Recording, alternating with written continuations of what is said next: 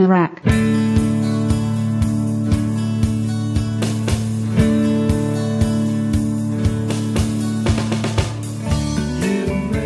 Gus, deixa eu te perguntar uma coisa. Qual a diferença entre nicho e fracasso? Eu, eu posso falar que alguma coisa é extremamente nichada para não, pra não falar que essa coisa é um grande fracasso? Eu posso dizer que esse podcast é extremamente nichado, por exemplo? Eu acho que sim, cara. Acho que tá bem evidente, né? Assim, é, a gente já, já, já se protege do, antecipadamente do fracasso dizendo que ele é, ele, ele é especializado, nichado, que ele é despretensioso, quando na verdade por trás é um mar de pretensão, né? Tudo para encobrir a nossa incompetência comunicativa. É, então, Gus, é, mas a gente vai falar de que hoje? Você tem alguma ideia, alguma. Pensar aqui, cara. Alguma inspiração? Peraí. É... Hum. Vamos ver um tema aí qualquer para falar e a gente desenvolve. Olha, deixa eu pensar aqui bem, cara. Tem tanta coisa que a gente quer falar, né? É tanta coisa é. acontecendo. Vamos ver. É...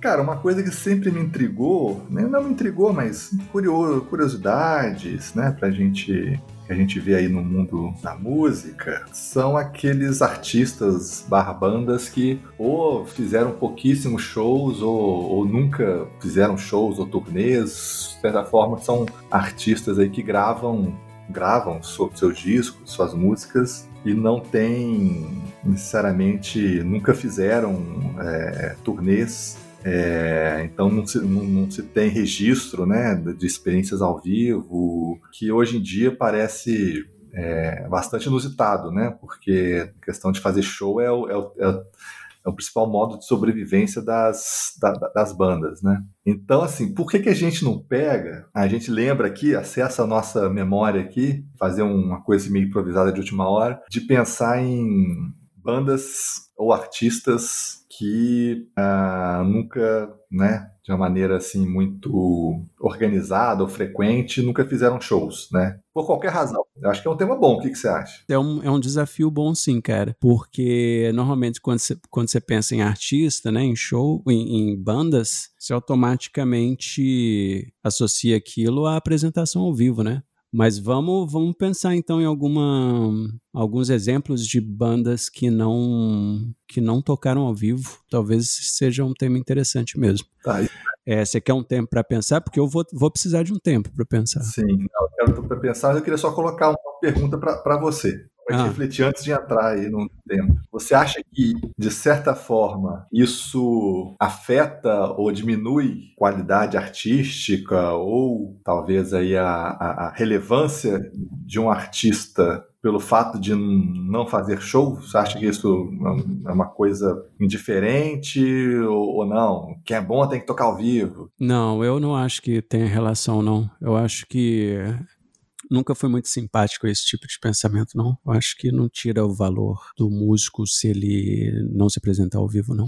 Eu concordo com você. Eu fiz a pergunta mais para provocar também, mas e aí eu me lembrei quando estava falando do que tiveram também uns artistas disruptivos, né, para usar a palavra da moda do em relação à apresentação ao vivo, né? Aí não, não, não há como não lembrar do Disney Mary Chain, né, que quando começou a fazer turnê, né, eu estava até lendo outro dia que é, ouvindo alguma entrevista de alguém outro dia falando que foi foi na turnê do Jesus em 86, 85 nos Estados Unidos, todo um mito, né, que os shows que eles faziam lá no, na Europa, no Reino Unido, eram caóticos, né? Os shows duravam 15 minutos, tinha quebra-quebra, então nos Estados Unidos para evitar, já sabendo disso, o pessoal já colocava ali na porta do show assim, já para todo mundo saber, olha, o show dos caras costuma levar de 15 a 20 minutos, não sei o quê, as pessoas já saberem que que aquilo ali, né, não, não ia ter Acho que foi até um podcast, não sei o que eu vi isso outro dia. É, deve ter sido naquele podcast lá, que eu esqueci o nome. É, concorrente. É, mas, mas tá bom, cara. Assim, eu, eu, eu posso, posso indicar. Você quer que eu comece? Ou você, quando eu, você pensa? Não, é, você começa. Se já tiver um nome, você começa, porque aí me dá tempo de eu pensar em alguma coisa. Eu, eu vou indicar, então, a banda que eu, que eu gosto bastante, né? Uma banda é, é ali de Nova York, da região de Nova York, que é o East River Pipe, do Boa. Frederick Cornock, que é um cara. Ele acabou sendo taxado aí, né, de tipo de música que ele faz, de bedroom pop porque grava as coisas em casa, coisa assim, ele usa uma bateria eletrônica assim da década de 80, aquele som bastante artificial, né? Aqueles barulho de prato assim que parece parece qualquer coisa menos um prato de bateria, né? Mas é, é acabou criando uma sonoridade muito única, né? E é um cara que grava, tem, só só faz essas gravações em casa, né? E aí até falando essa questão também de estética lo-fi e tal, que eles acabaram entrando um pouco nisso, mas é, eu acho curiosamente, apesar de ser uma coisa feita em casa, mas é feita com, com, com cuidado, ele faz grava, gravação é, analógica, é, e as coisas são, são, são bem arranjadas, bem tocadas, né? Então não é uma coisa lo-fi no sentido de ser displicente, então tem várias camadas ali, de guitarra, baixo, bateria, teclado. Até tem uma matéria também do uma vez acho do New York Times, achei um pouco exagerado, mas assim, falando que era, ele era tipo o Brian Wilson do Bedroom Pop. Não, não, chega tanto, mas assim, é, um, é uma, uma história curiosa, né? É um, é um cara, né, que aí foi descoberto mais ou menos no começo da década de 90 e tal, né? Não tinha muita. Passou por uns momentos difíceis, né? De, de chegou a flertar aí com alcoolismo, morar na rua, e aí acabou uma pessoa ajudando ele, né? Lançou o primeiro disco dele para uma gravadora,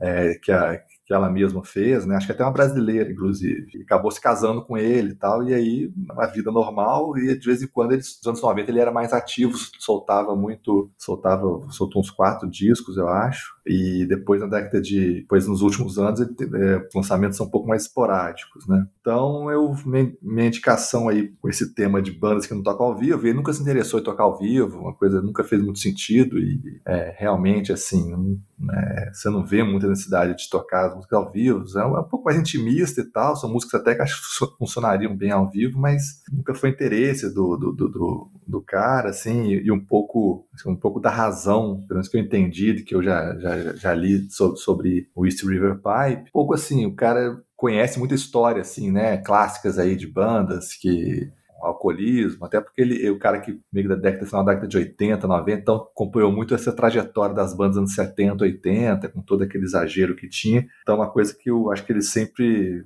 nunca se sentiu confortável de, de arriscar entrar nessa vida, né? Então, prefere ter uma vida mais tranquilo, sossegado, um pouco longe desse, desse universo, é, e ficar gravando as coisas deles, né? Então é basicamente ele sozinho gravando tudo. Então eu vou indicar que a música, que é a música do, do disco talvez que eu mais goste do River Pie, que é o disco Pur Freak, se eu não salvo engano, de 95, 96. É, a última música do disco chama When the Ground Walks Away, do East River Pipe.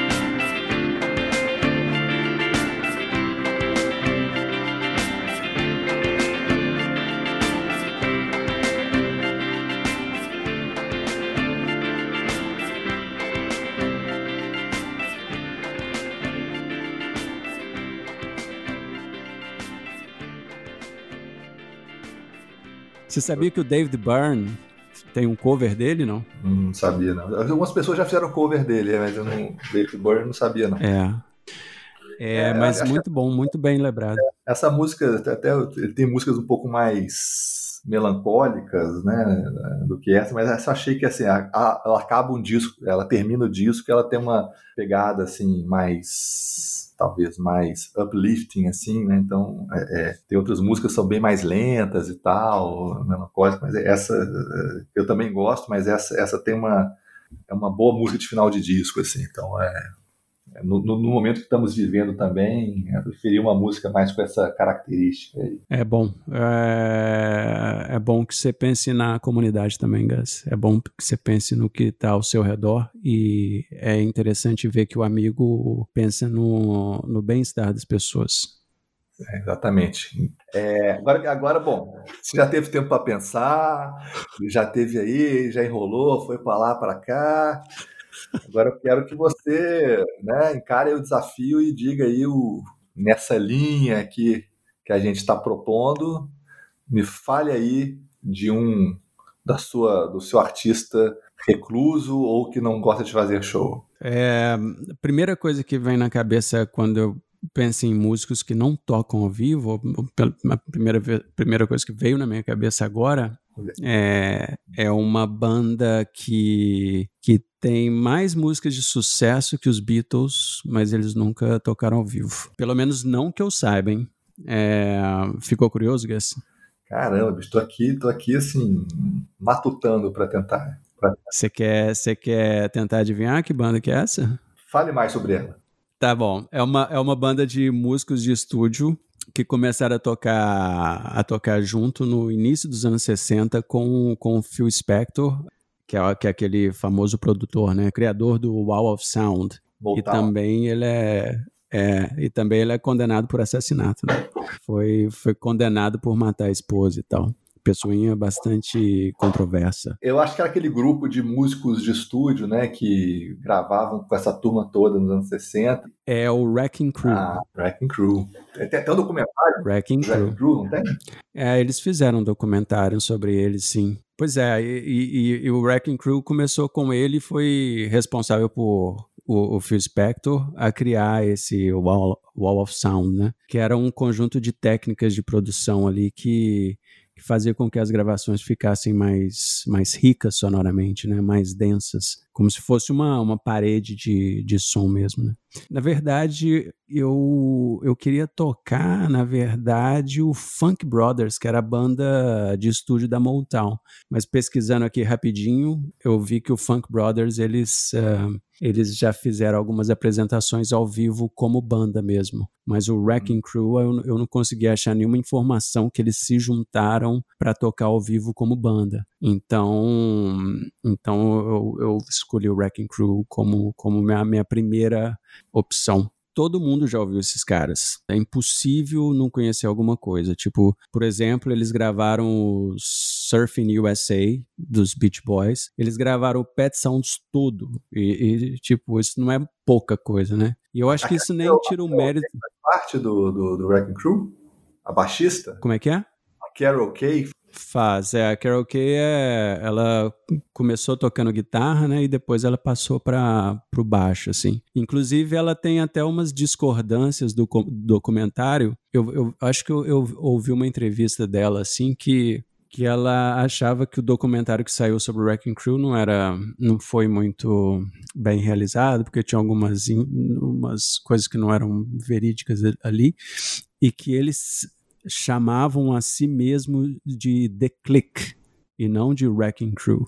Então ela meio que, que não, não concordava muito com o documentário, não. Mas isso é só um, um detalhezinho, né? Mas eu estava falando da, das coisas que eles gravaram, né? O Surfing USA, eles fizeram o Pet Sounds todo, o que quando eu descobri isso eu fiquei um pouco decepcionado, na verdade. Não, isso não tira o mérito do Brian Wilson, né? Claro, porque na, nas entrevistas da banda, eles sempre falam que o Brian Wilson era o cara ali, ele tinha todas as ideias e tinha um, um direcionamento do que, do que ele queria fazer. Mas eu acho que isso diz muito do, do, do Beach Boys como banda, né? Assim, nesse sentido, eles não eram uma banda no estilo Beatles de ser banda, né? O, o Beach Boys era. É, o, eu acho que o Beach Boys que vale é o Brian Wilson com o Wrecking Crew que fizeram o Pet Sounds e tal.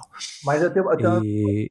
posso você pode entender, obviamente que pode. Que aí, assim, eu, eu tenho uma visão um pouco diferente, né? Assim, é, até porque eu já vi, assim, os caras tocavam muito ao vivo, então, assim, ruim eles não são, né? Como músicos, né? O Beach Boys mesmo, né? Os originais. Eu acho que essa questão de querer gravar com músicos de estúdio era muito mais uma obsessão do Brian Wilson de querer a perfeição e um pouco assim, ele tinha muita, ele tinha muita reverência ao, ao Phil Spector né, que era um cara também muito metódico, perfeccionista, disse que tinha lendas aí que ele ameaçava com, com, com, com arma o pessoal para tocar direito e tal. Então, assim, né, então ele tinha uma obsessão assim de, de, de querer ser tão bom quanto o Phil Spector e, e ali na questão de, pô, vou pegar o melhor do melhor da nata do cara que grava. Um pouco perfil até do próprio Brian Wilson de ter, de ter escolhido isso, né? Eu, eu, não sei, eu acho que eu posso até estar errado, mas eu acho que o, o Beach Boys teria, teria condições de ter gravado o, o, o disco, talvez assim, não talvez com, com a mesma precisão, com a mesma qualidade, né, de, de, de execução, acabou que, assim, até onde eu sei, né, o, quem tocou mesmo, os, os, outros membros tocaram só, só, só fizeram as vozes, né, as harmonias de voz, né, mas só para fazer esse parênteses aí, que eu, é, é, eu acho que foi, isso foi muito mais por conta do perfeccionismo do Brian Wilson, não é, não é que o, sei lá, né, não é que o, só para não ficar a impressão que o, Brian, o Beat Boys era o Milli Vanilli, né. O importante é que o Pet Sounds é um disco foda e, e enfim. É, mas aí eu estava falando, né, das, das, das músicas que eles, que eles participaram e tocaram. Uh, aí tem o o California Dreaming, por exemplo, I, I Got You Baby, Strangers in the Night com, com Frank Sinatra. E eles gravaram também o Mr. Tambourine Man do, do Birds. Ah, é? Várias coisas. É, e, e tão indicação vai, vai ser qual, qual música do, do Wrecking Crew, hein? Eu, a gente vai ouvir uma música que eu gosto muito, que é uh, Be My Baby, das Opa. Ronettes. Opa, é clássico. Com o Wrecking Crew tocando no fundo. Escuta aí com, com atenção que, que depois eu vou fazer um link com outra banda que eu acabei de lembrar aqui que, que também nunca tocou ao vivo. Presta atenção é, na abertura de Be My Baby.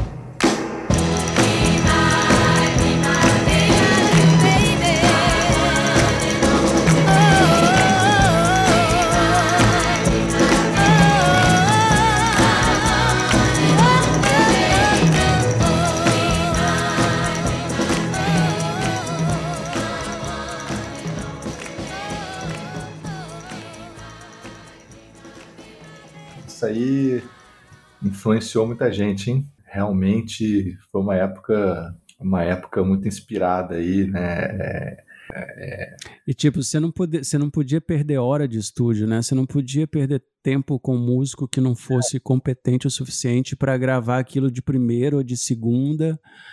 E não é igual hoje em dia que você, você tem tempo infinito para fazer as coisas, né? Então você tinha que realmente, para entrar no estúdio, você tinha que ter músicos é, que, que, que sabiam tocar de verdade, né?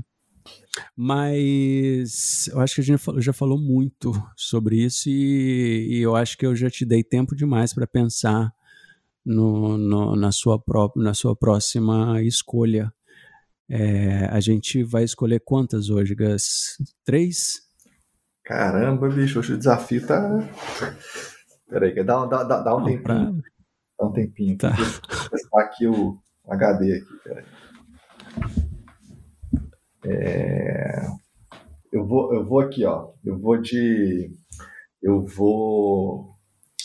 Vou pegar uma coisa aqui, né? Um, uma banda. Na verdade, é um super grupo, né? Um super grupo que o pessoal se juntou no final da década de 80 aí para se divertir um pouco, tocar junto, né? Que eram basicamente uma, uma banda só de ícones já consagrados da música já naquela época. E falar, vamos juntar só, só então é o, é o Dream, Dream, Team aí da, dos folk rock, é, algo do gênero do final dos anos 80, né? Então era, vou falar do Traveling Wilburys, a banda que tocou fez dois discos, um de 88 e o outro acho de 90. Quem form... E a banda a princípio foi, foi formada, eles, usavam pseudônimos, né? todos tinham o sobrenome Wilburys, é... mas que na verdade os integrantes uh, era era o Tom Petty, George Harrison, né, dispensa apresentações, Bob Dylan também, né, que rapaz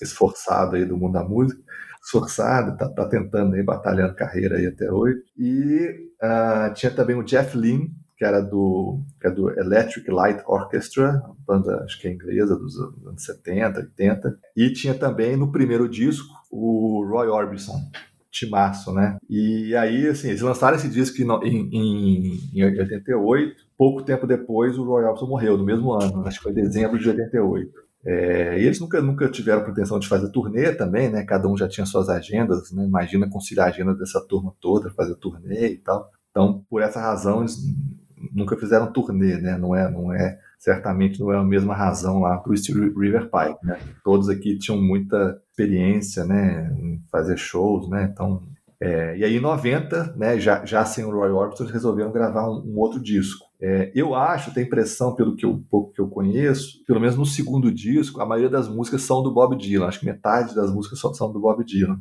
Você ouve lá, né, influência de, de, de, de, todo mundo, né? Você tem aquelas guitarras, a voz do Tom Petty, né, é muito marcante. Você tem a, os slides, né, a guitarra slide do, do, do, George Harrison também, muito característica. É, mas é bacana, eu lembrei o Trevor Wilburys, é teve aí um sucessozinho, né? Fizeram uns, uns vídeos no de 80, né? Assim, a própria banda, só colocar a cara dos integrantes por si só já, já, é, já apresenta a banda, né? Acho que foi um projeto que eles fizeram para se divertir, acho que eles queriam gravar uma música, aí resolveram fazer um disco todo em 10 dias, que foi o primeiro disco deles e tal. Então, me parecia ser uma coisa bem descontraída, né? Então, e o disco, assim, você pega as produções desses dois discos, assim, ainda tem, você pega aquela coisa meio superprodução da década de 80, né? É, é, é bem, muito altamente produzido, né? Talvez até um pouco além da conta para o tipo de música que, que, que, que, eles fazem, né? Que pode ser um pouco mais, talvez, rústico, né? Um pouco a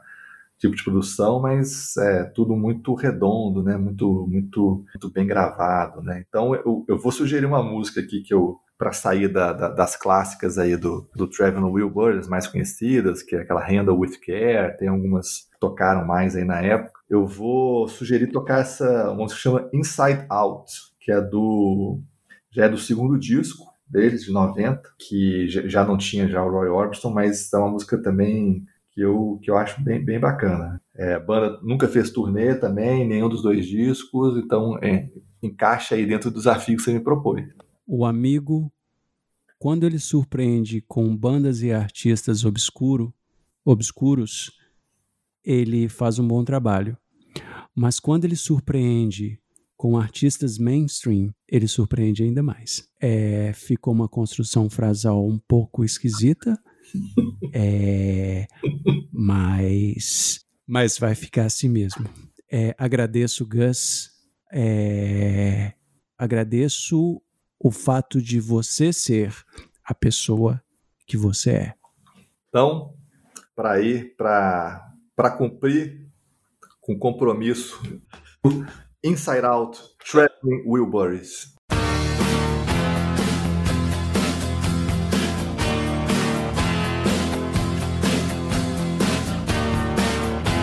Look out your window. The grass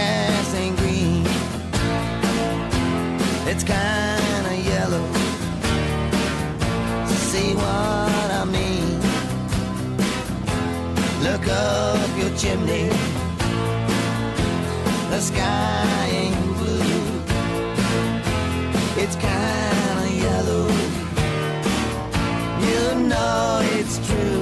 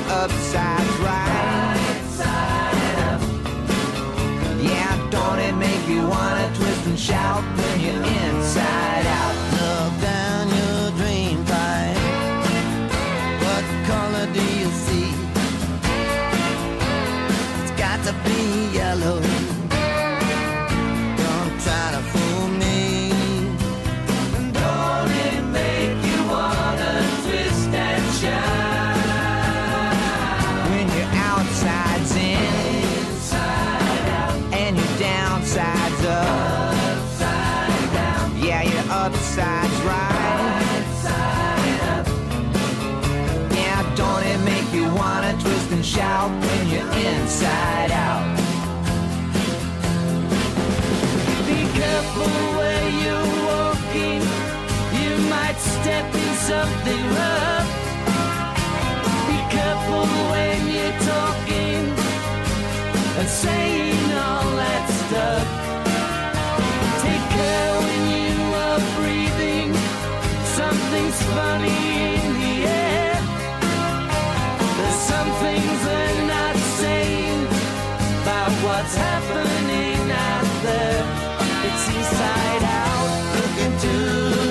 the future with your mystic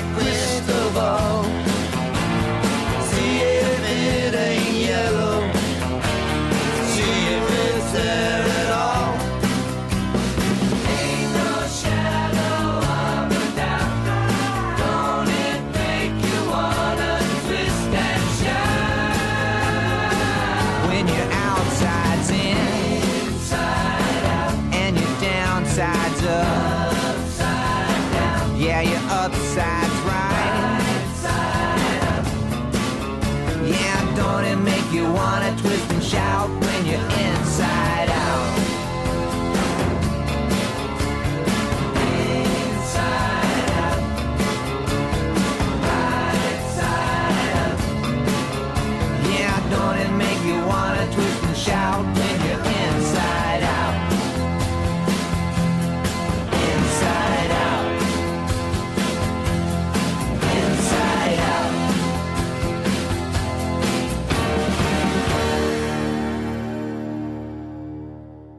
2 a 1 para mim aqui. Tô- me coloquei na posição aqui de aceitar o desafio.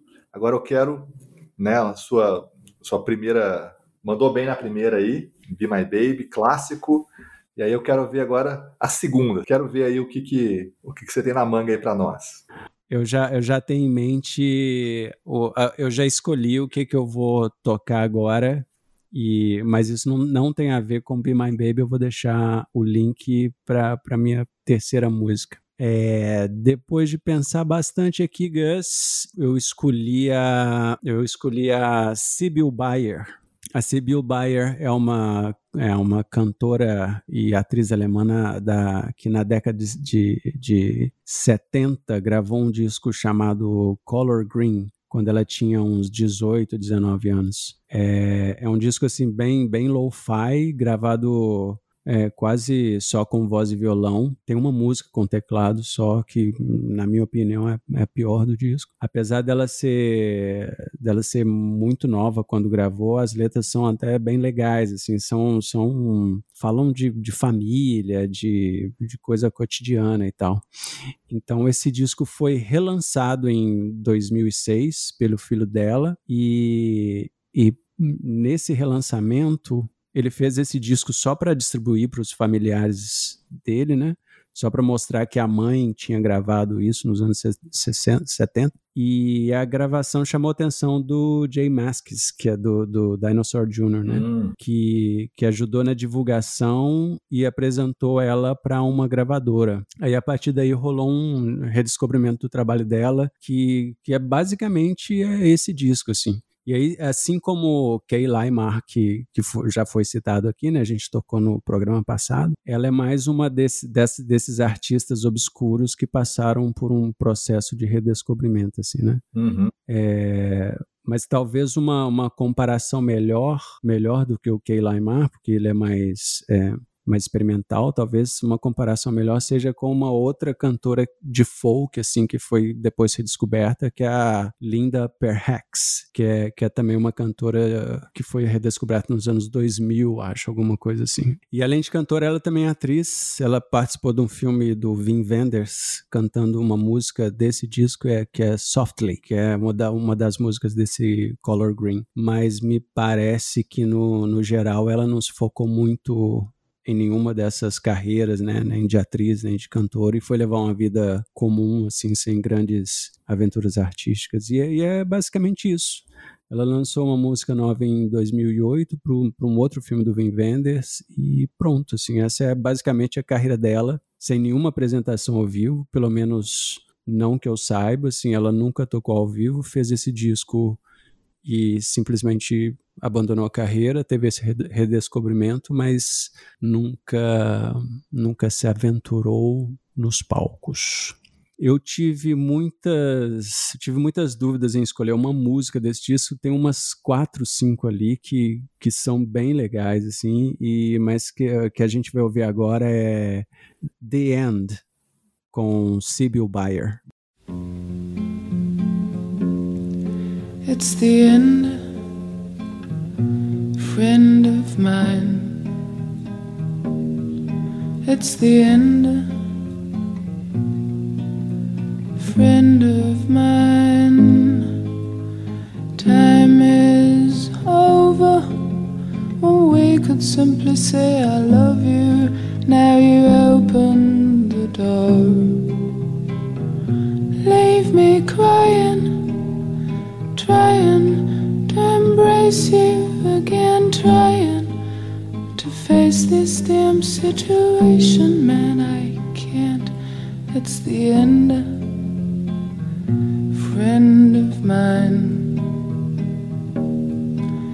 The end, sweet friend of mine. Dear friend, I cannot tell the reasons why we started well. Good time. Give me some wine when you open the door. You seem hurt. Do try to speak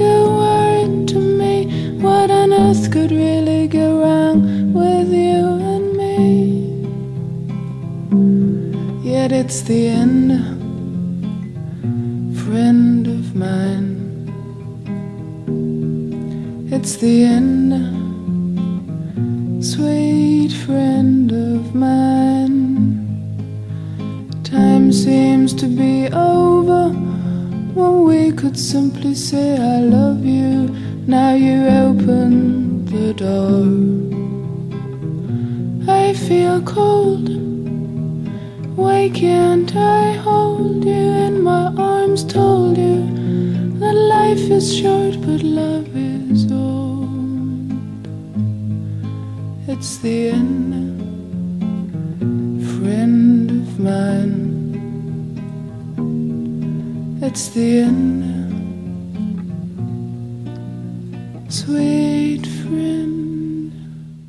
Essa foi a Sibyl Bayer com The End. E agora eu passo o desafio para o, para o amigo. Não, mas deixa eu só Eu quero que você. né? É só para só pra dar mais informações aí. Você tem, você tem, você tem todo o direito de comentar e fazer qualquer comentário que você quiser. Não, é interessante, né? O, o- só só para complementar, né? Então você comentou, né, que o, o- ela de certa forma foi meio que descoberta pelo Jay Maskey do Dinosaur Jr., né? E o disco foi lançado pelo selo Orange Twin, né? Em 2006. Não sei se ele já fez, mas o Jay Maskey é muito, muito é muito comum ele fazer covers, né, de músicas cantadas, né, ou- por mulheres, né. É capaz de, de já- já ter feito cover, com certeza dela, né. Assim, ele já fez cover. É, ia ser bem, ia ser bem inusitado, né? Porque são que não tem absolutamente nada a ver com com Dinosaur É. Jr. Mas ele é, é tem, tem- tem algum- algumas coisas assim de alguns covers inusitados. Mas enfim, bacana. É. Também não, não, não- não conhecido. Você, você sempre aí antenado aí, assim, antenado no mundo das artes, né? Ou seja, já puxou um link com, com cinema, com audiovisual e já trouxe para o universo da música. Eu sou assim, eu sou muito culto, Gus.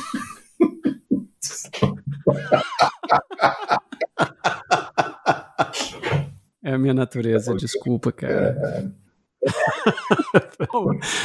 Mas agora, querido, eu, eu, eu senti que você veio com informações novas, eu senti que você veio com provocações. É, eu quero que você cite mais um artista que nunca tocou ao vivo. Hum, tenho aqui para mim. Não, é, eu vou, eu vou. Aí eu pensei assim, né? Vamos lá. Então eu, eu já falei na primeira o Stranger Pipe, né? Uma questão de opção própria de não ter tocado ao vivo. O Trevor Wilburys não deixa de ser uma opção própria, mas também é, se justificava por não ser aquilo ali um projeto, né, não ser ali o projeto principal de- dos, dos envolvidos, né, se justificava não fazer. Agora, o, o- o- esse que eu vou colocar é muito mais uma homenagem, muito mais assim, em tom de pesar mesmo, de que, porque é, eu gostaria muito de ter visto o show dessa, dessa banda, né, então eu vou para pegar uma coisa mais recente, né? Eu falei de coisas aí mais década de 80, 90. O que eu penso assim, né, para indicar, então eu vou, eu vou indicar o Purple Mountains,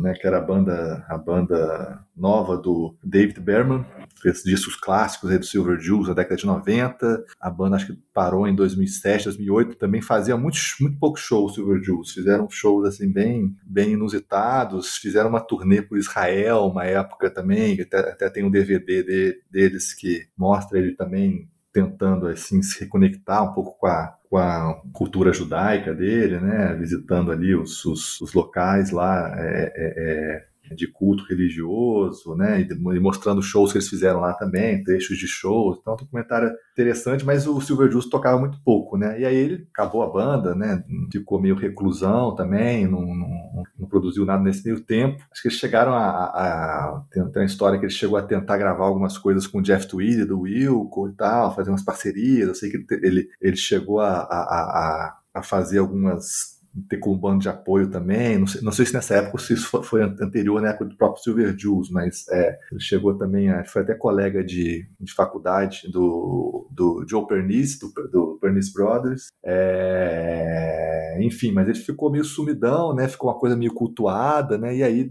no, no- no ano passado, né? No começo do ano passado, começou, né? O, um boato de que ele estava voltando com, com um disco novo, com uma banda nova, chamada Purple Mountains, né? E aí, isso acho que estava todo mundo muito animado com essa perspectiva de volta. E eles lançaram o disco, né? Do, do Purple Mountains, acho que foi em talvez em junho, julho, meados do ano passado.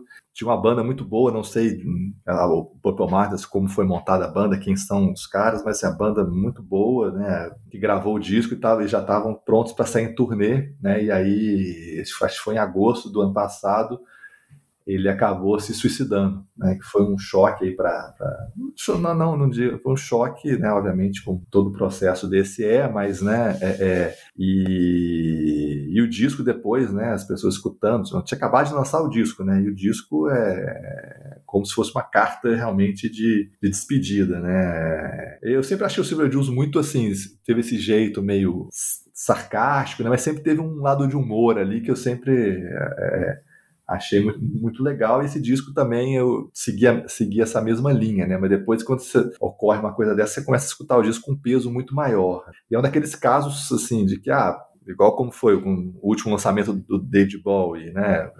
Lançou, logo depois morreu. Claro que aquilo vira uma coisa cultuada, né? Vende pra caramba, né? É, e aí é normal, né? Assim, não tem, tem um demérito nisso. Mas no caso do Silver Juice, o que, realmente assim, deu mais, assim, talvez aflição, né? Foi que, que o disco era muito bom, talvez assim, você pega a produção é muito boa, tava no ápice assim do, do, as letras que ele faz que são assim incomparáveis, né? E ele tem uma coisa assim muito de quem escreve bem, né? Que é uma coisa que eu, que eu acho muito muito difícil, né? Você é escrever bem é, e conseguir fazer uma música boa que encaixe com aquela com aquela aquele texto bom, né? Assim, que a música por si só faça sentido e, e, e, e, a letra, se você olhar também isoladamente por si só, faça sentido também, né? Então é uma coisa muito difícil de conciliar, né? Então é, é, tem muita gente assim escreve bem e tal, mas aí faz ah, uma coisa musical falada, bacaninha e tal, mas ah, musicalmente não é, fica meio chato, assim, né? E o Silver Juice, Silver Juice não, né? O David Berman conseguia conciliar esse, esses dois mundos e ele também se cercava de pessoas boas para tocar com ele e tal, então acho que é, foi uma pena aí que, assim, tava prestes a sair em turnê, né, que seria uma, bastante disputada essa turnê, né, seria, teria, teria sido um show muito bom de se ver a volta dele, assim, né, é, é. então ele deixou talvez o seu melhor disco, né, para trás, né, apesar de você ter, pô, tipo, American Water do Silvio Jules também era um disco clássico, né,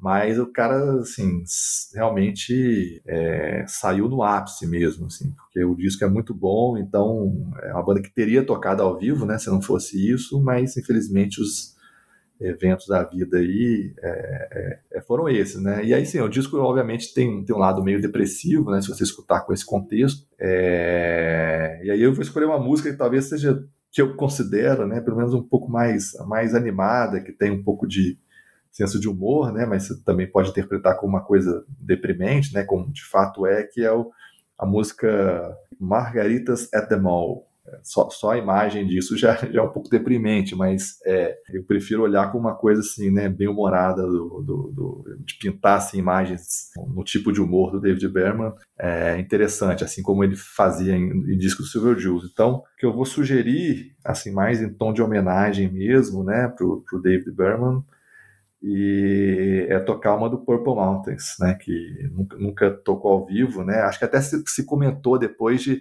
fazer uma turnê comemorativa em homenagem a ele, né, revisando diferentes pessoas cantando, assumindo o vocal, né, é, já que a banda estava afiada, já pronta para tocar, seria uma, uma boa homenagem também, não sei se isso foi adiante ou vai adiante, mas de qualquer forma, né, fica aí a minha indicação, a última indicação aqui, Margaritas at the Mall, do Purple Mountains.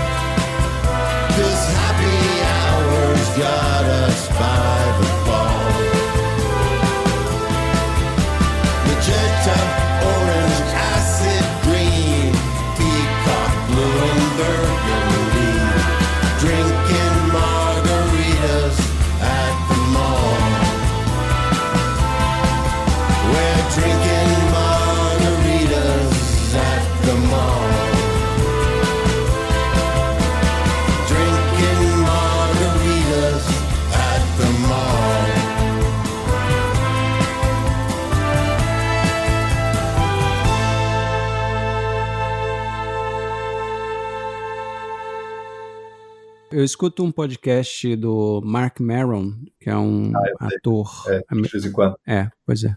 Comediante, né? É, exato, ele faz uns stand-up e tal. Eu lembro dele num, pod, num podcast de 2019, ele comentando sobre a morte do, do David Berman. E só que para mim esse disco passou, eu, eu, eu escutei o podcast, falou, pô, tem que escutar esse disco e tal. E só que não escutei na época. E, e agora quando você citou, eu fui escutar e é um descasso mesmo assim. Eu não, não conhecia não conhecia a banda e, e fiquei escutando em, em loop, assim, é realmente muito, muito bom. É, Excelente escolha, Gus. Eu não sei se você viu, mas eu vi até assim, achei, fiquei até curioso, eu vou, vou acabar vendo para o, uma entrevista também do Joe, Joe, Joe Pernice, ele falou, né, falando sobre, sobre o Da- o David Berman, ele falou, ele falou, cara, o cara ele é muito bom, né, assim, musicalmente, né, as letras do cara muito boas e tal, mas aonde eu acho que ele se encontra melhor é na, na- na literatura, né? Então ele citou lá o livro, tem um, foi até relançado agora de poesia, que é o Actual, Actual Air, que chama, relançado, acho que ele lançou em julho de 99 e foi relançado agora uma versão. E segundo ele, assim, é, é é o, é o ambiente ali onde o cara se, se, se encontra mais, né? Então eu fiquei até curioso de correr atrás disso. É, eu já sabia que ele já tinha publicado um livro e tal, mas eu não- nunca tinha escutado muito assim opinião sobre o livro. Se era também para quem tiver interesse aí chama Actual Actual Air. Mas agora é minha vez, né? Surpresinha final, né? O do, tá, tá, o, o link ali desde o começo do. Não, tem um link aqui para apresentar para vocês. O link aqui no bolso. Vou mostrar o link a qualquer momento. É igual aqueles, prog- é igual aqueles programas de, de para, para, para, brasileiro, né? Que...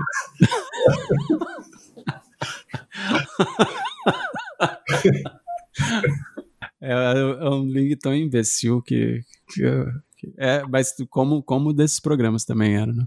Mas enfim, é, outra outra banda que eu lembrei aqui que nunca tocou ao vivo é o Lazy Came, que é o projeto do William Reed do Jesus and Mary Chain. E daí que vem o link com as Ronettes, né? Que, porque talvez a, a música mais famosa do Jesus, que é Just Like Honey, começa com a mesma bateria das Ronettes. É tipo copiado mesmo, assim, na, na cara dura, né? A das Ronettes é assim.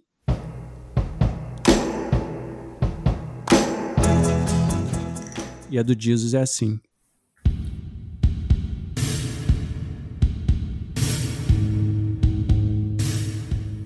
É, só que o Lazy Came é, é outra conversa, né? Assim, tava lendo a biografia do Jesus e a escritora, é, deixa eu pegar aqui o nome dela, é Zoe Howe. Comenta que o Lazy Came até cogitou ensaiar ah, e tocar ao vivo, mas quando os caras se reuniam, né, t- todas as sessões terminavam em bebedeira, assim, que, que eu me lembre, é, na época, ele, ele fez pouquíssimos shows, né, o William Reed, e, e eu acho que ele nem usava o nome Lazy Came. Então era tipo era uma apresentação solo do William Reed, não como Lazy Came. Mas é uma coisa que eu não, não tenho certeza. Mas tinha até uma conversa que ele estava ficando maluco de verdade. Assim, era uma época complicada porque o Jesus tinha tinha acabado de acabar e o cara parecia meio transtornado assim ele gravava as, as músicas bêbado e, e depois, quando ia ouvir o, o resultado sobra, ele não queria lançar. É, tem trecho falando de pedofilia. Uma das capas do disco né, tem, tem a foto do, do, do pênis do, do William Reed, né? Era uma loucura total, assim, tava bem perdido ele. Bom, e tá... dá para ouvir.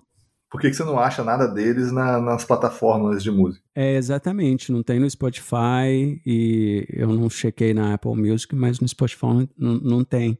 E essa coisa caótica dá para ouvir nas músicas, né? São, são muito malucas, assim, e parece mesmo que, que os instrumentos estavam sendo tocados por alguém muito chapado. Então, escuta aí Who Killed Manchester com Lazy Game.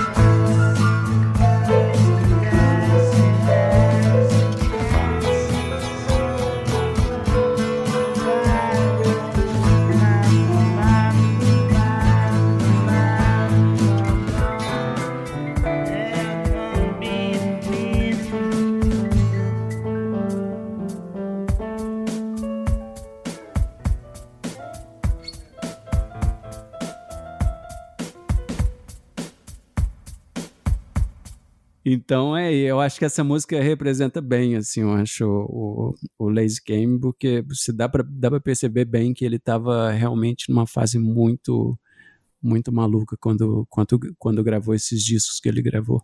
Falar também, né, já que a gente está falando aqui também de bem-estar, é um programa de bem-estar também, não faria sentido Com certeza. ser humano nessas condições sair para fazer a turnê, né? Então acho que foi, foi até prudente, né? Eu acho que não faria sentido nem para ele nem para a sociedade. Bom, Legal. A sociedade, a sociedade civil organizada deve, deve rejeitar esse tipo de atitude, acho eu.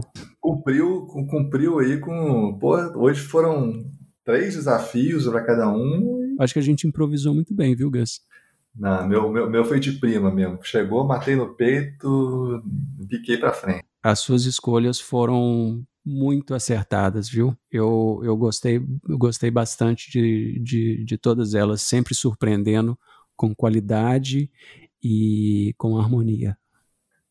É, eu, eu, pensei, eu pensei num, numa outra que você ia gostar também, mas aí eu, eu não sei também se, se fugir um pouco de contexto também, porque foi uma morte prematura que era o, era o Nick Drake, né? Ah, não, mas o Nick Drake ele tocava ao vivo, cara. Não, mas disse que ele não gostava de tocar, ele tocava muito pouco, assim, disse que ele não. Ele era. É. Mas também teve, também teve quantos anos de carreira, né? Também não teve nem muito. Ele, ele chegou a se. Ele abria os shows do. Puta, eu esqueci o nome da banda. Mas ele abriu os shows de uma banda razoavelmente conhecida nos anos 70 que, eu, que me fugiu da cabeça agora. E ele tinha. Porque eles. Eles tinham o mesmo empresário, entendeu? Então essa banda Fairport Convention. É, sim, pode ser. E eles tinham o mesmo empresário, então esse empresário colocava o Nick Drake para abrir para essa banda. Só que o Nick Drake ele tinha uma personalidade muito, era muito tímido, né? E ele não tinha, ele tinha, ele usava várias afinações no violão dele, eh, de uma música para outra no show, ele precisava de tempo para afinar o violão de novo. E ele perdia o, o, o, ritmo, né, a dinâmica de um show ao vivo que uma pessoa assistindo um, um, cara afinando não, não é muito prazeroso. Então, ele recebia muitas críticas na época por causa do show dele, assim, que as pessoas criticavam que ele não tinha um, a menor condição de fazer um show por causa da, da performance dele. E ele não tinha ajuda de road nem nada, então ele tinha que fazer tudo ele mesmo. E mas, mas é bem lembrado mesmo, assim. É, era um, é, não, não dá para falar que ele não fez shows, mas os shows dele eram bastante, era uma coisa muito peculiar, né? Era uma mas é boa, mas é isso. Ô Gus, então, então foi bom, né, cara? Foi bacana. Muito obrigado pela, pela participação, Gus. Muito obrigado pelas pelas uh, sugestões. Muito obrigado, Gus, pela capacidade que você tem de, de tirar é, surpresas, surpresas da consciência. Obrigado. Em nome, não só em meu nome, mas em nome da sociedade civil organizada, agradeço-lhe. Eu, eu termino dizendo que eu, eu vim para servir.